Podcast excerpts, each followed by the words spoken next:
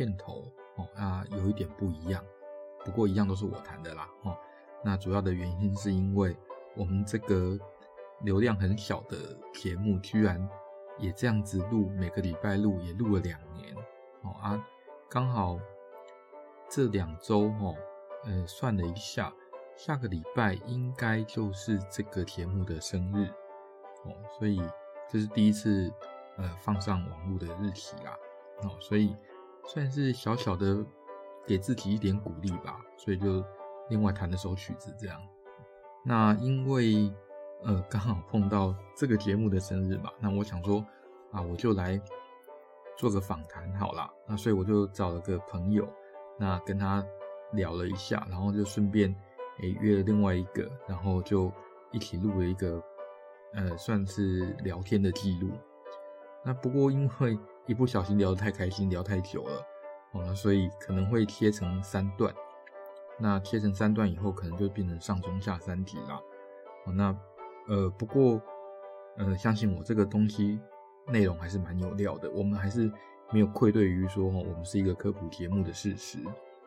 当然啦，也很感谢呃各位听众，那到目前为止还不离不弃。都还在听我们的节目，当然啦，我们也特别感谢，就是有给我们回馈的听众朋友，以及就是有赞助我们的干爹跟干妈们。那有你们的鼓励啊，那让我觉得我好像能够保持一些动力来继续做这个节目。这样，好，那今天的节目呢，基本上就是呃访问呃一个地震学的专家。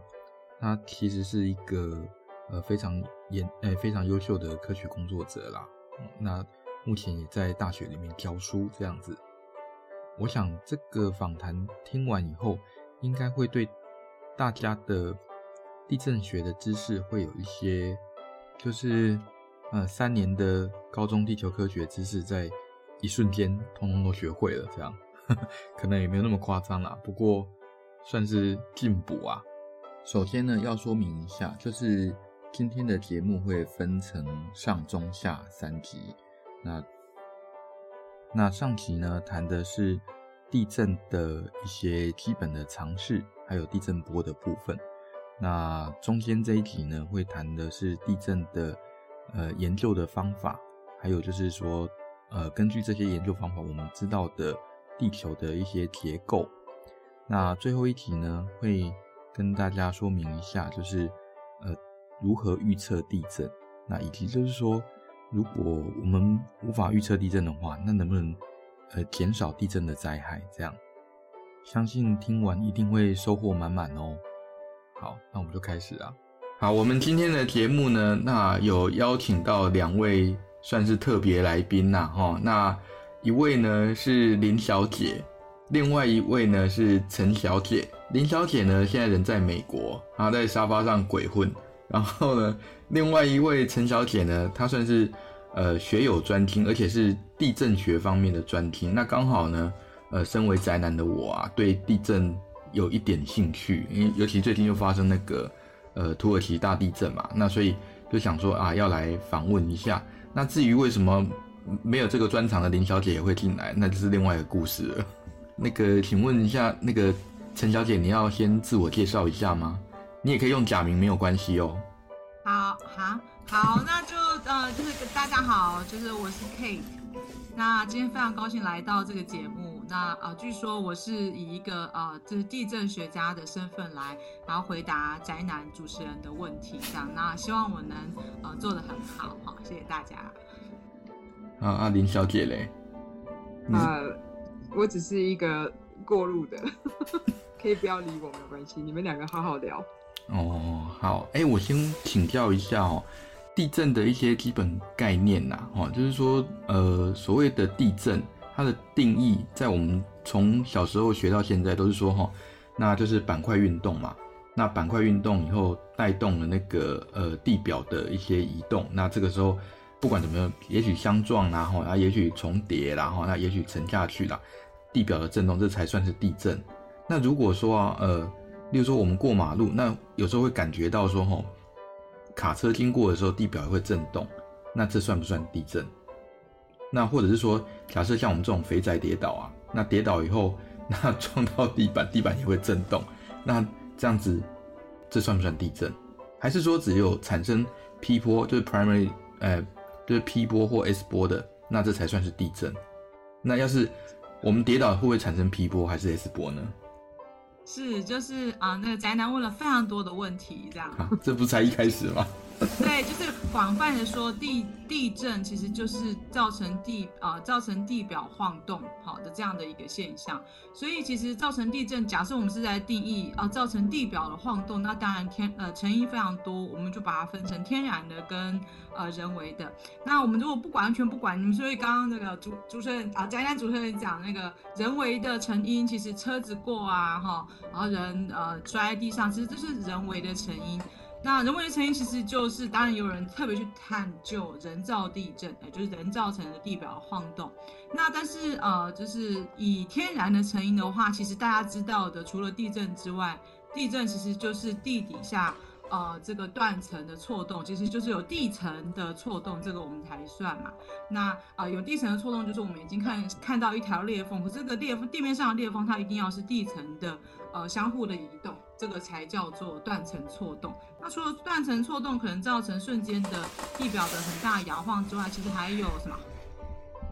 林小姐考你，还有什么？啊？除了地表很大的摇晃以外，还有什么？就是造成地表很大的摇晃，天然成因，除了地震之外还有什么？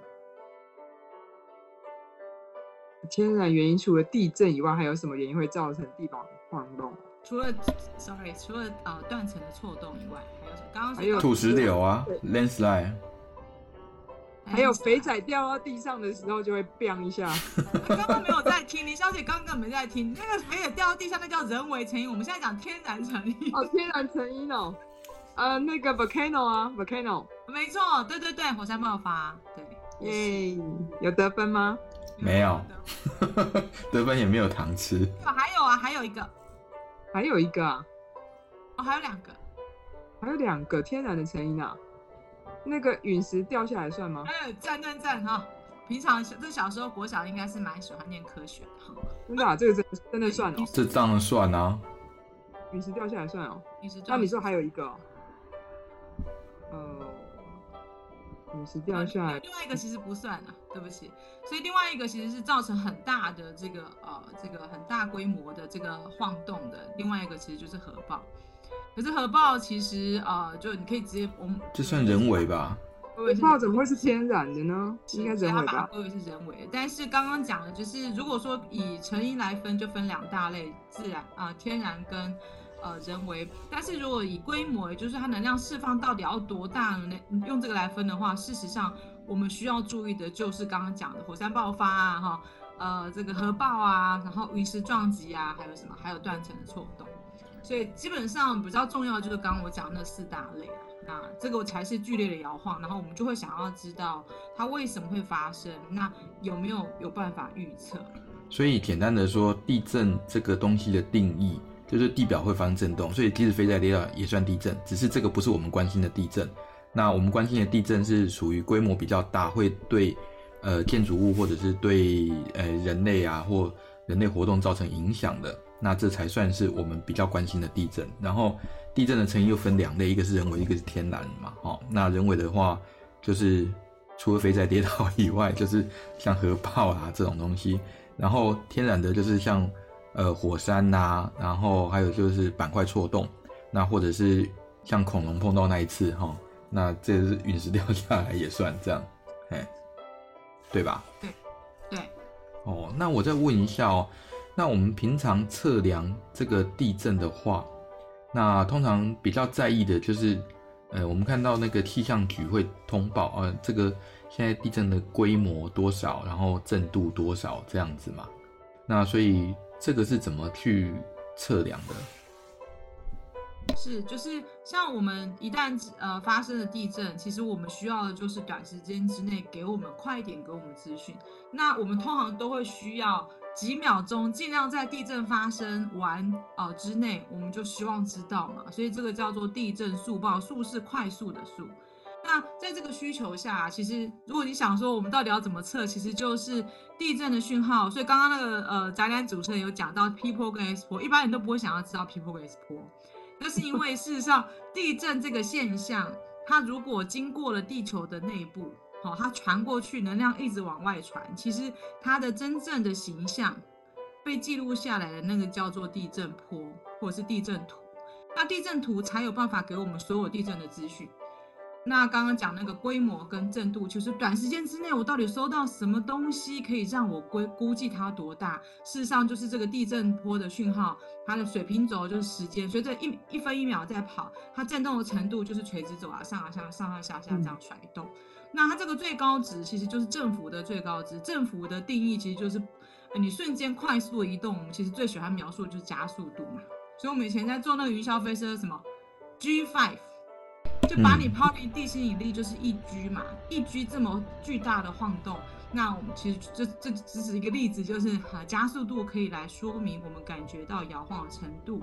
那如果不是人体来侦测，是仪器侦测的话，它一样的，它可以输出这个呃这个加速度，事实上是电压输出，那是另外一回事，就是仪器的架设就是、嗯、我我我知道 seismograph 嘛，对不对？呃，对，那其实就是、就是、呃它其实就是一个。地震波这个讯号，它呃是政府随着时间的这个呃一直在呃波动这个表现，它最大最大值就是政府的最大值是呃一般会被快速用来决定地震的嗯大小。一个问题就是说哈，这个政府很明显在震央跟旁边的地方它一定是不一样的，嗯，对不对？那是以震央的地方的政府才是最准的，对不对？那也就是说我们现在例如说在台北。那去测量花莲的地震的那个规模，那也就是这通常都是拿外差法，然后去算那个花莲那个地方的那个地震规模，对吧？那这样子是不是会有一些误差？当然，这个误差对我们一般啊、当然我是什么都不懂的外行人，那所以会觉得这个应该这种误差应该没有什么关系。那可是对你们来说，那这种地震规模的预测是不是会有错误之类的？对，啊，主持人问到一个非常好的问题。呃，林小姐已经开始在发呆了。没有，我没有，因为我对啊，就是这有两个，就是这个完全刚刚好，其实就是这个很多很多。它主要一个问题是我们到底要知道什么是震度，也就是它的 intensity，就是它的震动的程度，还是规模？所以。一个地震发生了，它能量到处四面八方往外传，在各个不同的车站，我们每一个车站收到的最大振幅都不会一样，所以每一个车站或者你们家每个家里收到的摇晃程度的的这个数字叫做震度也不会一样。哦，但是这个地震也只有一个嘛，它总共能量释放多少，它自己的大小，这个我们把它叫做规模。规模的估计，照理说，它应该是这个这么大的地震，哦，我传到。十公里远跟一百公里远，一百公里远它振幅就比较小。那意思就是说，每一个家里收到的振幅，它事实上是跟规模大小绝对有关的，但是它同时也跟距离有关，跟他一路上他撞到什么东西有关。那其实呃最最其实这就问到了一个呃地震，什么叫做地震呃预警？地震预警应该是地震波一旦到你家。前三秒，你一定用这个资讯来预，呃，来来来算出等一下那个哈最大振幅会多大，那那个就是预测震度。所以你刚刚的我这个跟刚刚问题有什么关系？就是到我们我们到底要预测规模还是震度？规模就是能量释放完了。总共的能量给我一个这个地震到底多大？但是呢，它可以不用全部释放完，它可能在前面十秒它就达到它振幅的最大值，就是它的震度。所以对民众来讲最有用的就是震度的估计。嗯，我在第几秒的时候发生呃最大摇晃，虽然不知道，但是我们至少可以。给你一个资讯是，啊、呃，过去利用经验公式说明一个多大地震跑到你家，前面三秒呢，它跟后面，嗯，这个等一下涨多多高是有一个经验关系的，他们就用这个关系来推，等一下你们家，呃，会有多大的晃动，所以预期的就是预估的震度是有用的，但是预估的规模。对民众来讲比较没有用，但是它却是就是在真的地震学家在做地震预警的目标就是做规模，所以刚刚主持人问到那个，对，它就是最大的问题，就是每一个家，像我们地震测站每一家啊，受到政府不一样，是不是？那你就说好，它跟规模有关，跟距离有关。可是我全部给它推回去，发现大家算出来的规模各自不一。所以真正在速报就快速决定规模怎么算呢？就是你有一百个车站，你每一个一百个车站用刚刚那个哈呃这个公式啊去外推，哎，哎呀，它算出一个规模，然后大家做平均，所以这个当然不准。但是等到最后你资料多了，你就是全部在一起来呃会诊，然后重新再分析，这时候就要花更多时间。好，所以我整理一下，简单的说，就是因为有很多的车站，那在不同的车站跟正央的距离不一样。我们可以测量到不同的震度，那根据这些震度可以回推哦，当初这个距离发生的那个规模大概是多少？大约啦。那这个时候等到所有的车站资料都收集完了，我们可以去平均，那去推测出呃当初震央的规模，真正的规模是多少？但是这个规模对一般民众没有什么用，那反正是震度这个东西。那你可以告诉民众说啊，那个房子会不会倒啦？然后路会不会裂啦？瓦斯会不会爆炸？肥仔会不会跌倒？这样子哦，这个震度可能对大家比较有用。所以，呃，可是规模也是很重要，因为规模可以作为未来哦，那呃用来计算的一些呃重要的资料的参考。所以规模的精准度也是很重要嘛。再来就是说，呃，地震我们知道，看来听，震度的单位是什么？震度的单位是加速度，所以我们但是你们你们呃就是呃我我们但是我们在所有各个国家的操作就是分级，像台湾震度就有零级、一级、二级，我们其实是以一零级、一级、二级对应到的摇晃的程度，可以是数字化或者是人为感受跟屋内屋外的情况。哎，等一下，我已经离国小很远了，你可不可以再把这个 震度分级跟大家讲一下？我有点忘掉了。平常听到美国的分级跟台湾分级是不一样的，但我有点忘记美国分级多少。但台湾分级我记得是分，等一下我确定一下，台湾分级应该是分七级这样。那，那呃，台湾正度的分土耳其是那个什么七点几级，那个是正度吗？那是规模，有零点几的，有零点几的，有小数点，那是规模。啊，就是我们现在这气象局，呃，其实呃分的那个分级是零到七级啦，所以零级是最无感的，还是人没有感觉，到七级就是剧烈摇晃，你没有办法依意志行动，对吧？那你看在一开始在震度分级，它其实是早在还没有这个地震，呃。呃，这个呃仪器的时候，它其实就是用人的感受，屋内屋外，比如说你的铁轨弯曲等等，来分说这个地震它到底是强的还是弱的哈。那可是现在所有的零到呃六呃七级呢，它每一个好分级都对应到加速度，就是我们刚刚讲这个振幅大小，呃，它都对应到一个加速度的范围。嗯，好。所以在美国的分级的制度，呃，我记得嗯。我就忘记，我记得是十二级，但我有可能搞错。哎，那所以地震的话，我们知道说哈会产生那个 P 波 S 波嘛，对不对？就是 primary 跟 secondary。那它们产生的原因是什么呢？好，就是呃，能量是面包帮往外走，跟我们讲话一样，它在空气传播。那地震波其实跟一般其实也就是一种能量，只是说呃，它传播的介质就不是空气了，它是地底下。那所以在地底下，其实跟我们的空气其实可以想象，它就是，哎，就是比较没有那么均匀，它四面八方往外跑，它跑的速度绝对不会是一样的。所以以这个方式，呃，它它这样子的话，其实我们地底下的结构，它又是密度各自不一样嘛。所以它能量往外跑，它就是有各种不同的跑法。那其实也没有各种不同的跑法，它基本上就是我的目标方向是前面，我到底是直直往前冲，就是 P 波的方式。像我在很很远地方拉着一个弹簧，然后把它拉拉到我手上一放，那呃我能量目标方向就是我刚刚在墙上。呃，这个定住这个弹簧的，然后现在我手一放，它的弹簧会弹，瞬间弹回去墙上，所以呢，能量在出去的，它跑的方式就是平行于我们的目能呃这个目标方向，这就是我们讲的压缩波嘛，就是呃这个 P 波。那 S 波或者那个他们国小好像叫舒密波吧，因为我个国小的女儿，对对对，没错。嗯、好，S 波我最喜欢举的例子就是，我每次上课都是要都是很很很愚蠢的，就是。从教室前面走到教室后面，说：想象现在有一个呃拔河的绳子，你给它呢粘在那个勾在那个呃这个教室后面那个墙，然后一路拉拉拉拉拉拉拉到讲台。好，我如果呢要让这个绳子像蛇一样在地面往前窜，那我到底要怎么施力？那你发现你你不能你不能只扯，就是刚好拉扯的时候，你一定通常是垂直于绳子本来的那个方向用力一甩。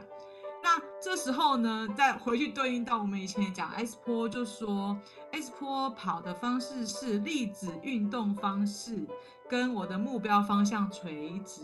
那其实啊，就是就是就是传输方向还是就是横波嘛。对。然后 S 波它事实上是垂直于我的目标方向。等一下，横横波应该学过物理的都会吧？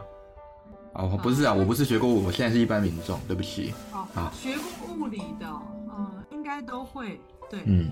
然后，但是，但是，呃，这个这边还会对应到一个细节，就是说，事实上，你要让像蛇一样在外面出，你发现你要需要一个地面，你需要一个能量传输的这个面，所以事实上，能量出去，它在整个空间中会。造成一些些微微的变形，所以 S 波就是会造成一些这个面上的变形。那对于压缩波就是 P 波，它就造成体积的变形。哎、欸，那这种 S 波要怎么穿透到地核啊？哦，你就问到教科书问题了嘛？所以外核 S 波就进不去啊。嗯。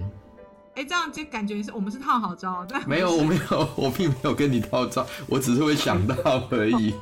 我讲教科书的内容，没有没有没有。其实这是为什么？呃，教科书说，呃，外核是呃液液态，好，那 S 波不能穿过，那到底为什么？简单的说法就是因为事实上液态，事实上你好像你你能量在呃水里面传，哈，事实上你没有办法制造一个让它变形的面，那所以其实 S 波是没有办法产生的。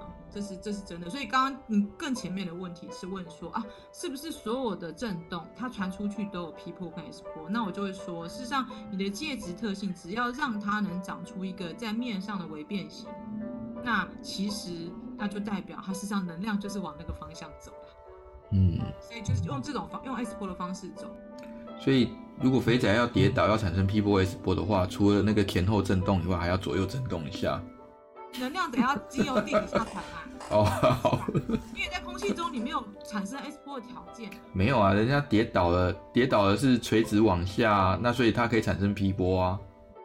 那这个能量下去咚一下，它四面八方往外传，它还是一样，它是可以，它是可以那个呃，在在地层里面，它还是可以用 S 波走啊。就是说在地上晃来晃去的时候就变 S 波了。对对对，它地表要屁股要蹭一下，它跌倒以后要蹭一下，左右蹭一下。那这样才能产生 S 波，应该吧？我们为什么一定要拿肥仔当？好算了，好。那你讲的其实是力源啦。啊，对啊。事实上，P 跟 S 波，它事实上是力已经给它了，能量源是存在，可是能量在传播的过程中，它用哪一种方式传播？怎么传？对。P 跟 S 波就是传播的方式不一样。嗯，好。肥仔不管它只是一个能量源呢。它可以穿过各种不同的的的介质跟环境，那也许它还是可以，它可以从底下传到另外一边去啊。嗯，我们为什么这么关心肥仔跟地震的关系？有没有 focus 在天然的地震？哦，好，是是是啊。那除了 P 波 S 波，有没有其他的波呢？我记得是有嘛，对不对？还有一个表面波嘛。嗯，好。呃，应该说，其实表面波跟刚刚 S 跟 P 波最大的差别就是，S 跟 P 波是经由地球内部走地层，你就是走地球内部的。那可是你能量是呃，如果呃这个有办法传到地表，然后呃沿着地表匍匐前进，这样就它的介质，它传播的介质是有一些是在呃地球的表面，就是地层很浅的地方，它有一些在空气，那这样就会造成，啊，这个就是表面波。你介质还能有空气啊？有啊，它其实。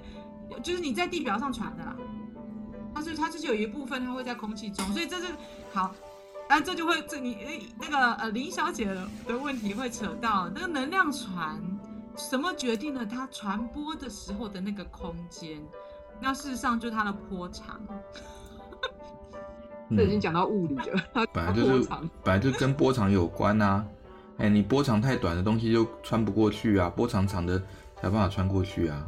但是它的它的其实它跟那个体波的呃这个你想想象就是我今天呃那个那个什么石头丢到水呃水潭，对不对？它是不是四面八方往外传？然后它传播的方式事实上是像它，我感觉它我们会看到它很像是在一个水面上，然后涟漪状往外，对不对？嗯，对。垂直于每一个涟漪，从能量源开始，垂直于每个涟漪，它都有一个走的路径啊。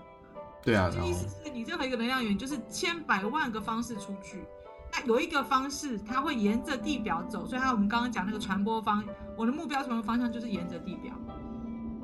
那这个就是表面波，但是跟那个 P S 跟 S 波，它不是沿着地表，因为它是在地底下可能十公里的地方发生的。嗯。然后呢，它的目标方向是在深的地方，然后它的目标方向是往上，然后要想要走到地表。哎，那像那个表面波的话。对于建筑物啊，或者是这些其他的地表的东西，影响会不会比 P 波 S 波要来的大呢？呃，其实所以其实是看呃政府跟呃它的频率，所以呃呃，应该说我们在地表上会呃真正受影响的其实是人的感觉嘛，嗯。好还有建建筑物哈，那可是这个建物呃，所以您在问的应该想要问的是共振效应对吧？对啊，有些像我们家在二十三楼啊，其实很远的地震，像花莲的地震，规模五点多到我们家很晃啊。那奇怪，那你想说那么远的地地方的地震，那为什么会对这个我这么高的楼层会有影响？主要就是因为呃我的高的楼层在受外力推的时候，我有自己我喜欢动的方式。那这个动的方式就是，哎，我一秒我可以动几次呢？这不就是频率嘛？对。哎，好，林小姐还记得。一秒动就，一秒动十次，砰砰砰砰砰！我拍了十下篮球，一秒动拍十下，这个就就跟乐器的那个泛音一样啊，你应该知道吧，林小姐？嗯嗯，大概大概。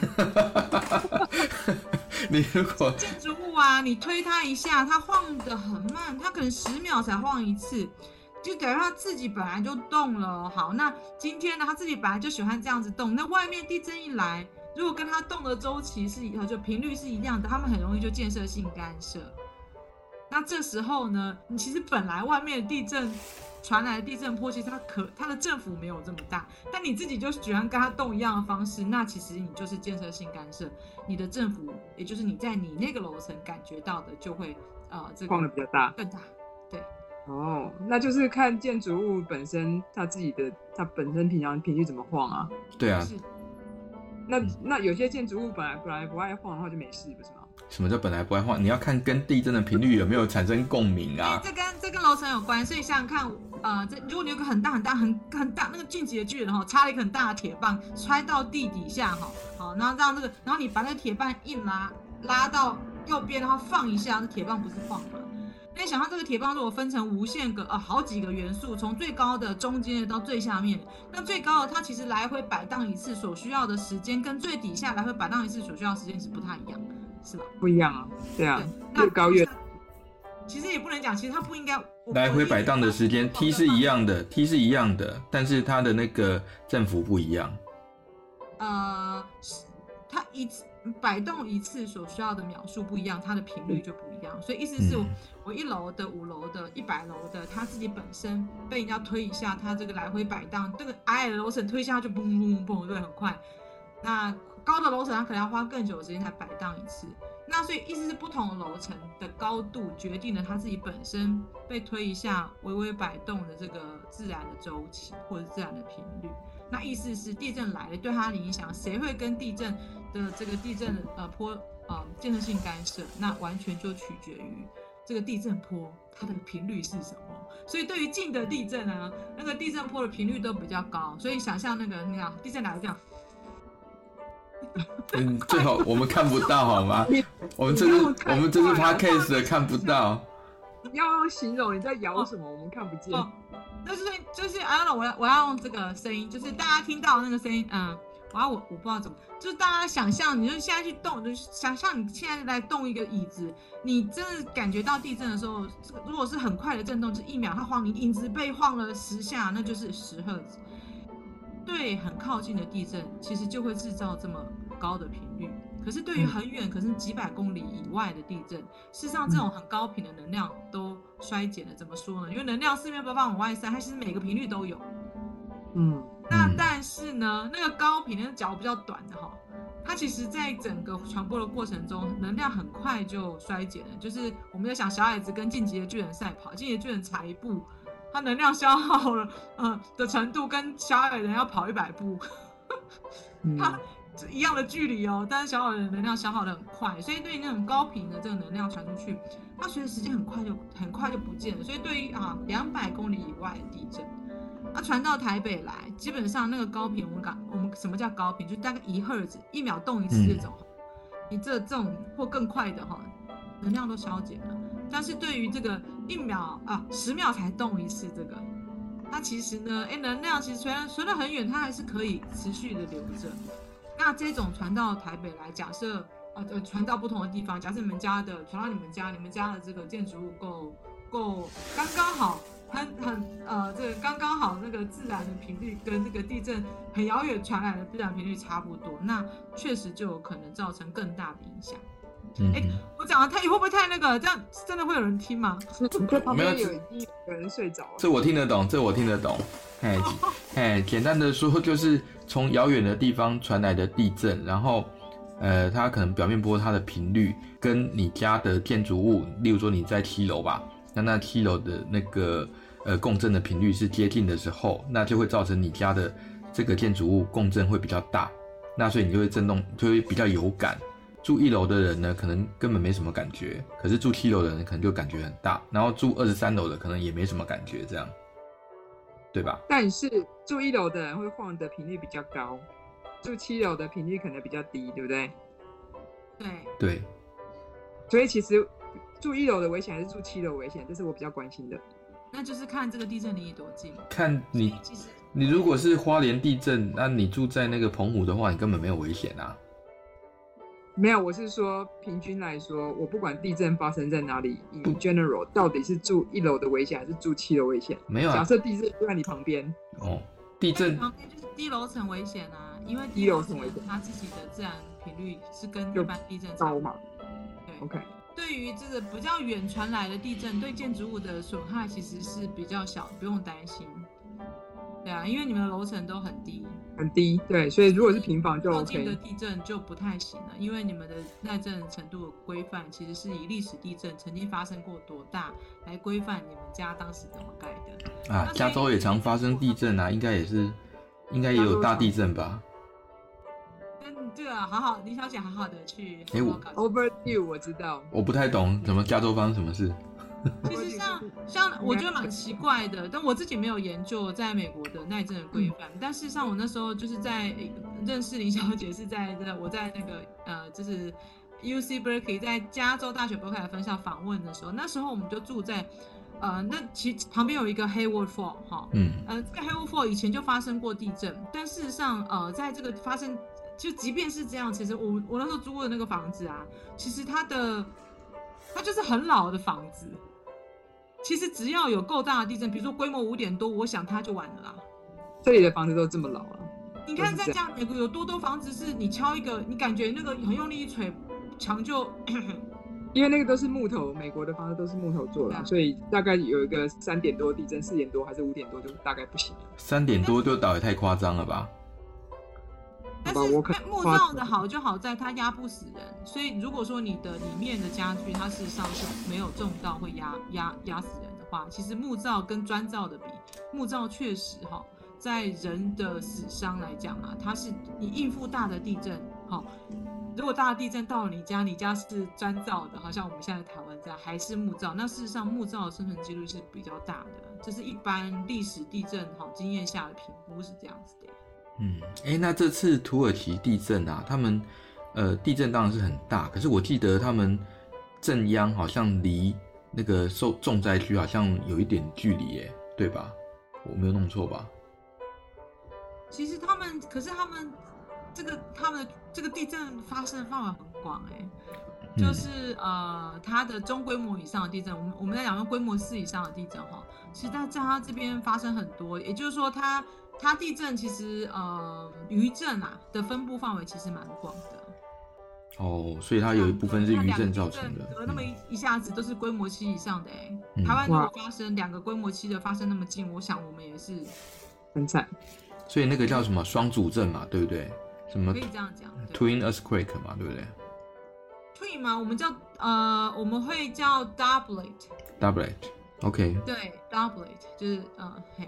会用这个，它也是前后发生时间很短的时间就发生两个主震这样子，两个规模很大的地震这样，规模差不多的。不过双主震其实它没有一个严格的定义的门槛，就是不同的呃不同不同的文章发表，有些人说这规模相差呢零点二啊就算了，有些人说规模相差零点五哦等等这样。